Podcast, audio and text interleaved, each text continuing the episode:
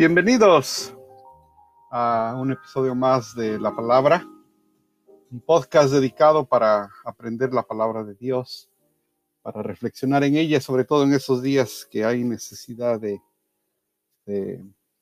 consuelo, de esperanza por parte de, nuestro Señor.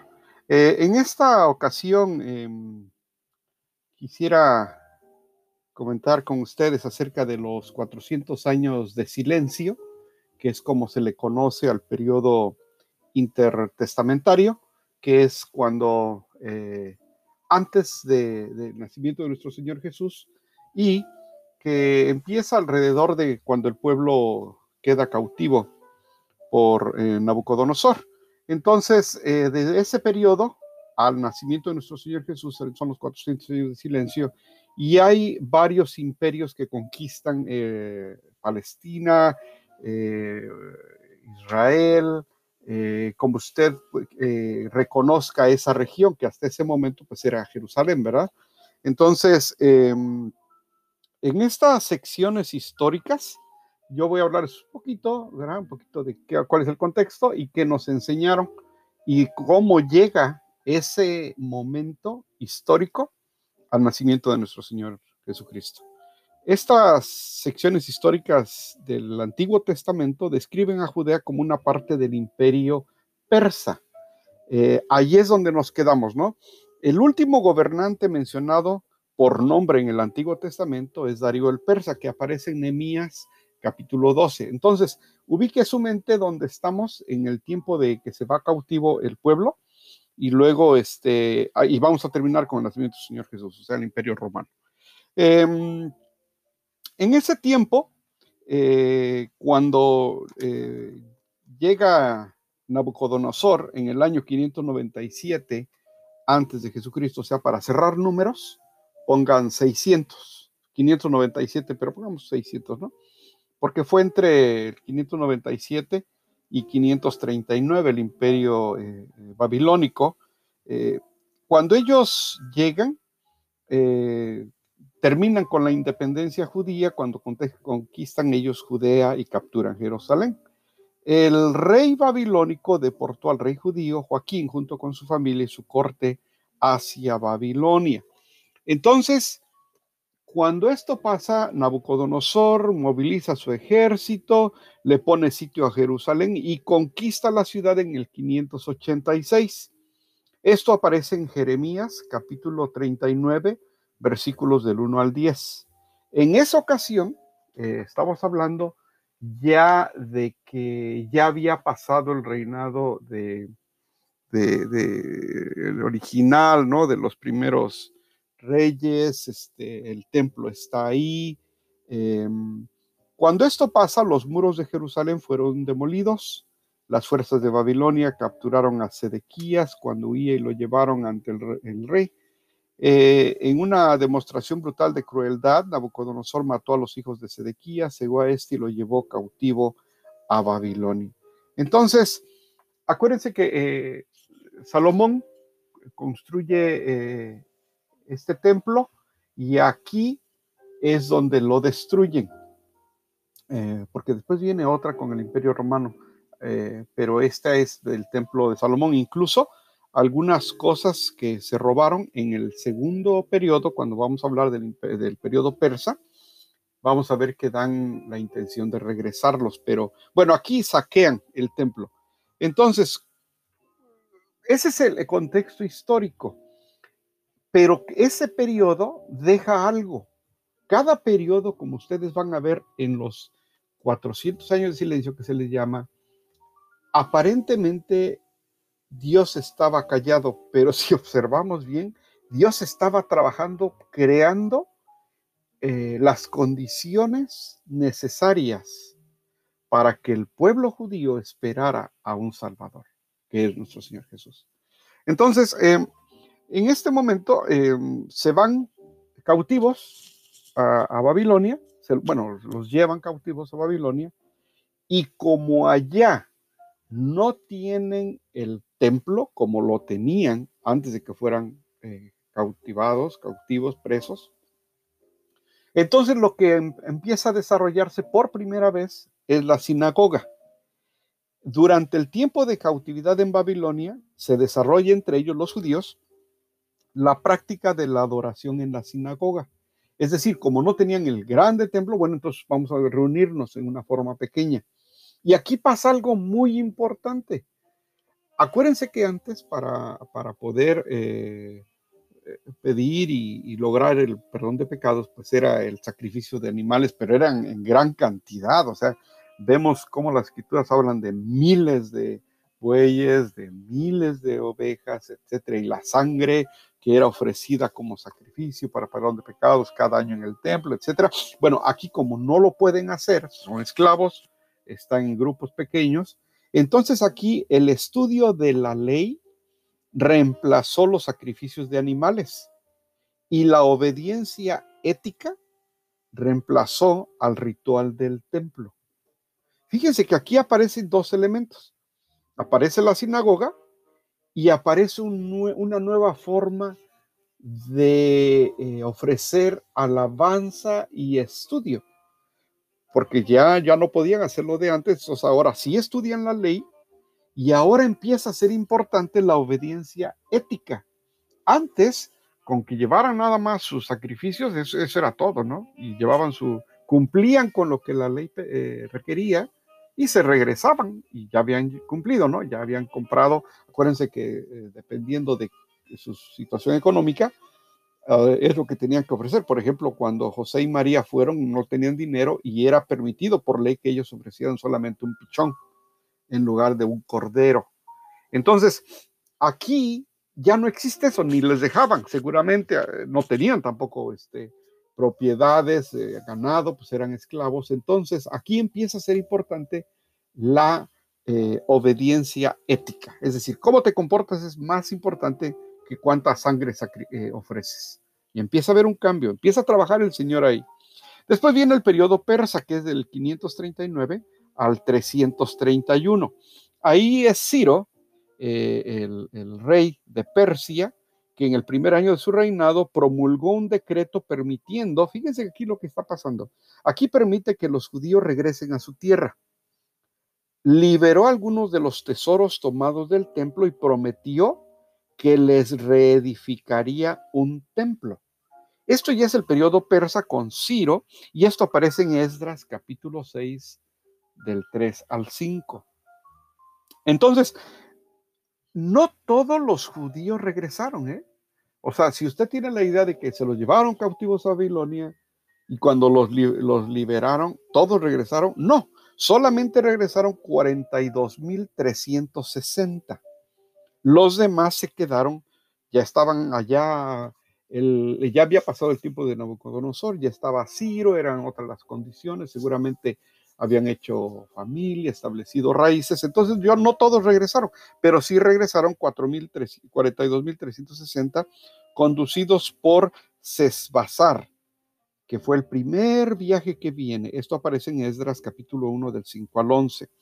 Entonces empiezan a, a reedificar el templo, hay oposición en Palestina, esto sale en Esdras capítulo 4 del 1 al 5.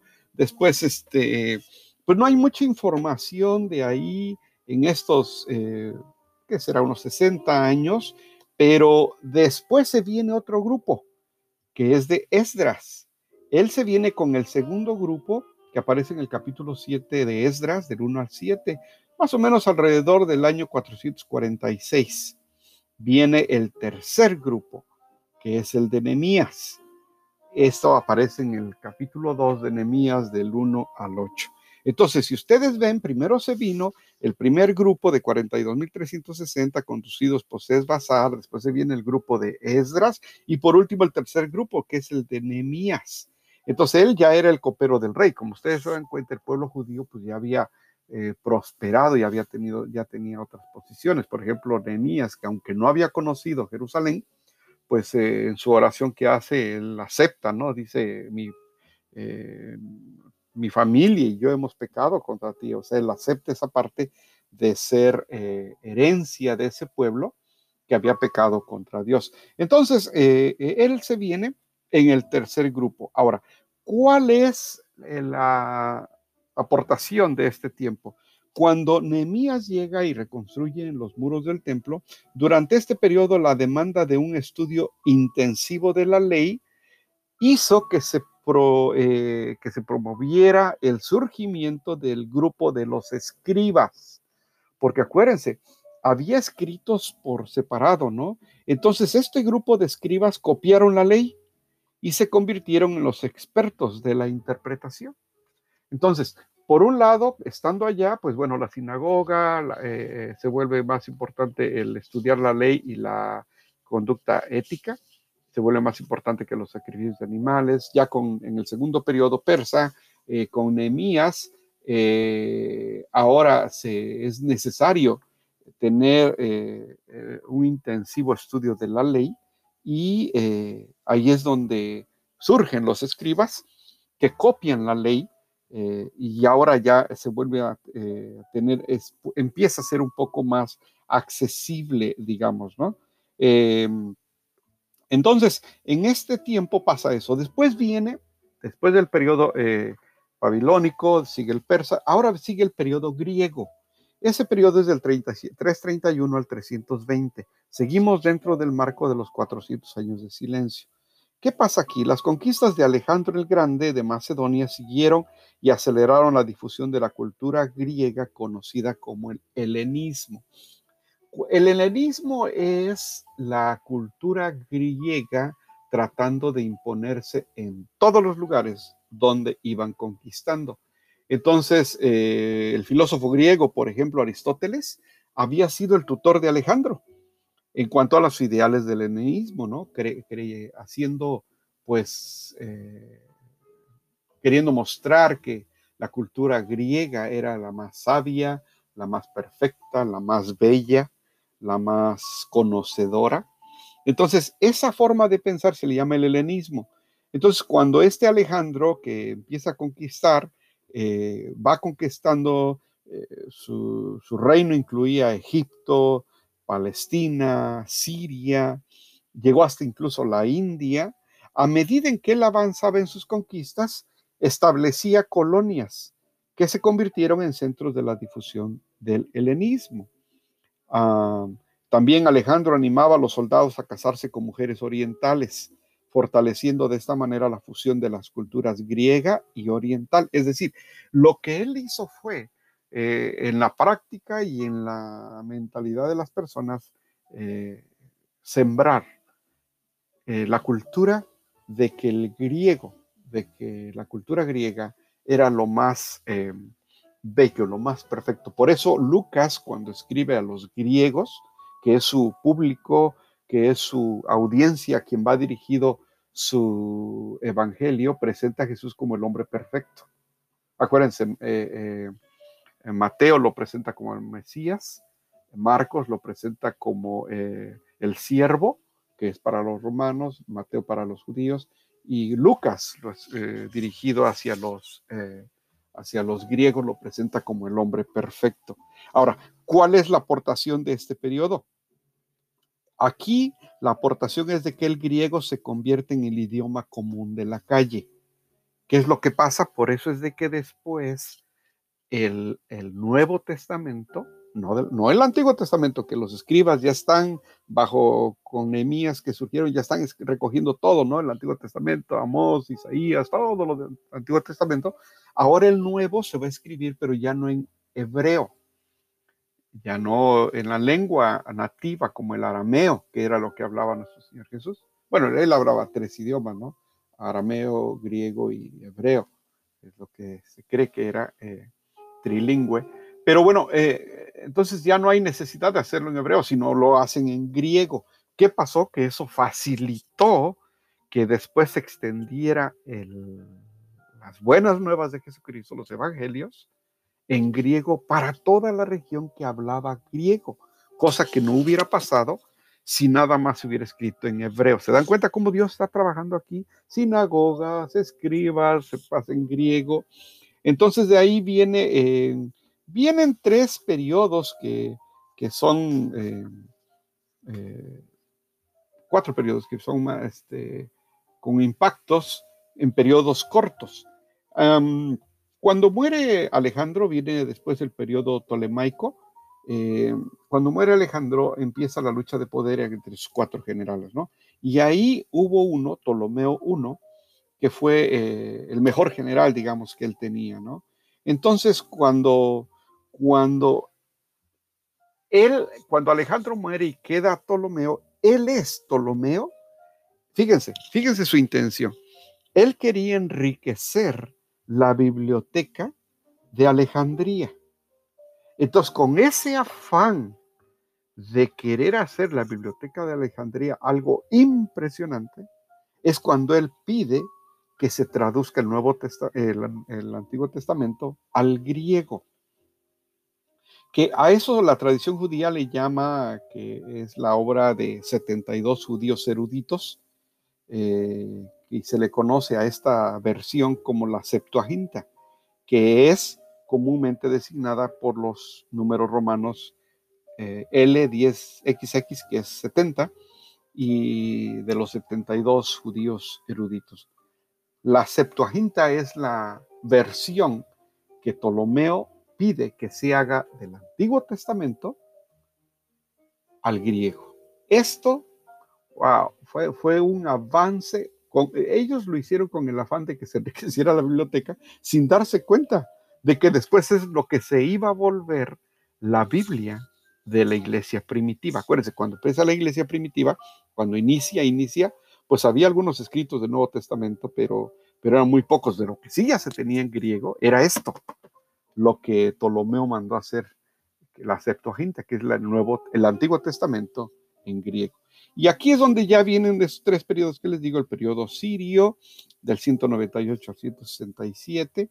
Eh, aquí empieza la persecución del pueblo porque no veían bien. Acuérdense que cuando eh, cada, cada eh, imperio que conquistaba, pues querían poner a sus dioses. Entonces, por ejemplo, cuando los griegos llegan, ellos traen a Zeus y a todos sus, dioses, ¿no? Y, piden que se veneren. Entonces, este, ahí empieza a haber la persecución contra, contra los judíos porque ellos no quieren venerar a sus dioses, sino ellos son fieles al Dios eh, único y todopoderoso, a Jehová, ¿verdad? De los ejércitos. Entonces, de acuerdo con esto, cuando, en el periodo este sirio, llegan a ser ofensas capitales la práctica de la circuncisión, de la observancia del sábado y de otras fiestas religiosas. Incluso aún poseer copias del, Antiguo Testamento eh, era visto como mal. Los sacrificios paganos se convirtieron en obligatorios en el templo, pero en el templo de ellos, de, de la cultura helenista. Em, y, por ejemplo, Antíoco ordenó que se erigiera una estatua de Zeus del Olimpo en el templo y hasta hizo que se sacrificara un cerdo sobre el altar sagrado.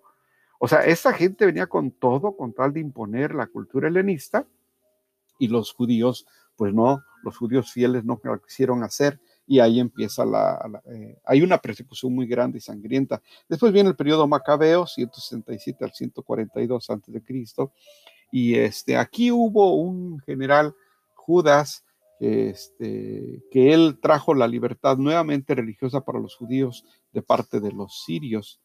Eh, aunque Antíoco rescindió la provisión de la religión judía, Judas pudo conducir a los judíos en el culto de Jehová en un templo purificado.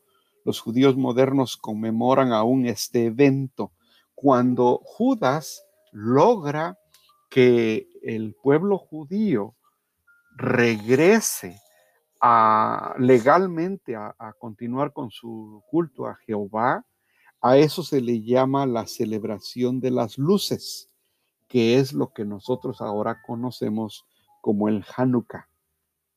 Entonces, eh, lo que apenas va a venir, creo, esa celebración, pero este es una fiesta anual muy grande de los judíos, que es cuando ellos pueden volver a tener su celebración. Y después viene el, el último de los tres periodos cortos que les digo, el periodo asmoneo, otro corto del 142 al 163. Aquí podemos em, encontrar que como ya el pueblo judío ya empieza a, hacer, a tener sus actividades como religiosas, aquí em, ya empiezan a surgir lo que después se va a volver el grupo de los fariseos y los seduceos.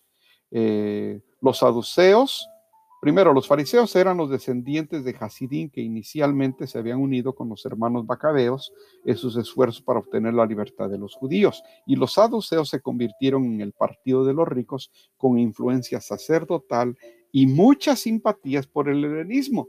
Entonces, aunque eran los dos grupos eran de, los mismos judíos, en realidad pues, tenían sus grupos, sus posiciones diferentes, ¿no? Y lo vamos a ver después cuando leemos el Nuevo Testamento, la posición de los saduceos y la posición de los fariseos.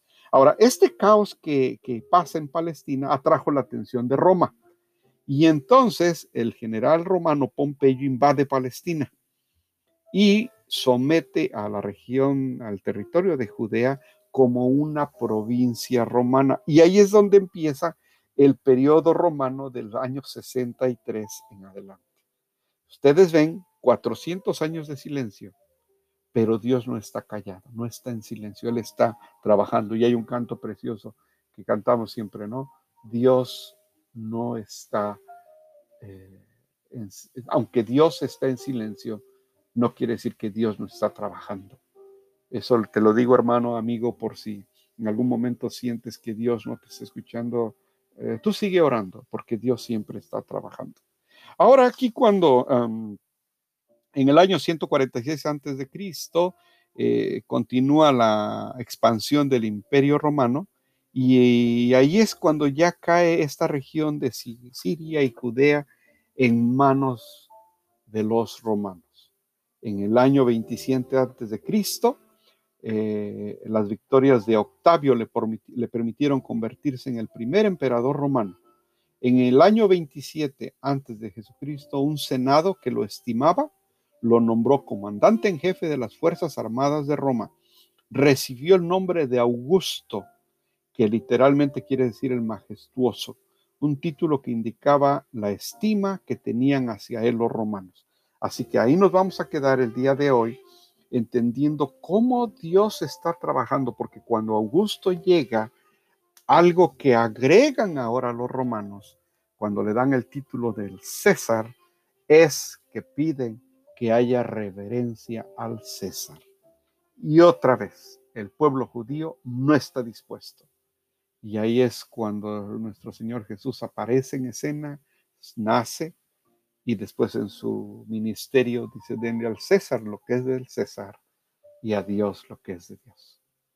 Amigos, escuchantes, eh, eh, es impresionante ver cómo en los 400 años de silencio Dios estaba trabajando. Dios está trabajando el día de hoy. Si usted está eh, afligido, preocupado, este, no sabe qué hacer con esta crisis, de pronto pareciera que que Dios, eh, ¿qué? ¿Se olvidó de su iglesia? ¿Se olvidó de nosotros? No, hermanos. Sigamos adelante, fieles siempre a su iglesia, ¿eh? No, no dejen de ser fieles a su iglesia, porque esto va a pasar y un día vamos a regresar otra vez y sería muy bonito que vernos cara a cara sabiendo que todos fuimos fieles durante este tiempo, estudiando la palabra, con, congregándonos de cada iglesia como lo hace y este, sobre todo de no perder la fe. Muchas gracias por escuchar en este día y nos vemos en la próxima. Que tengan un bendecido día.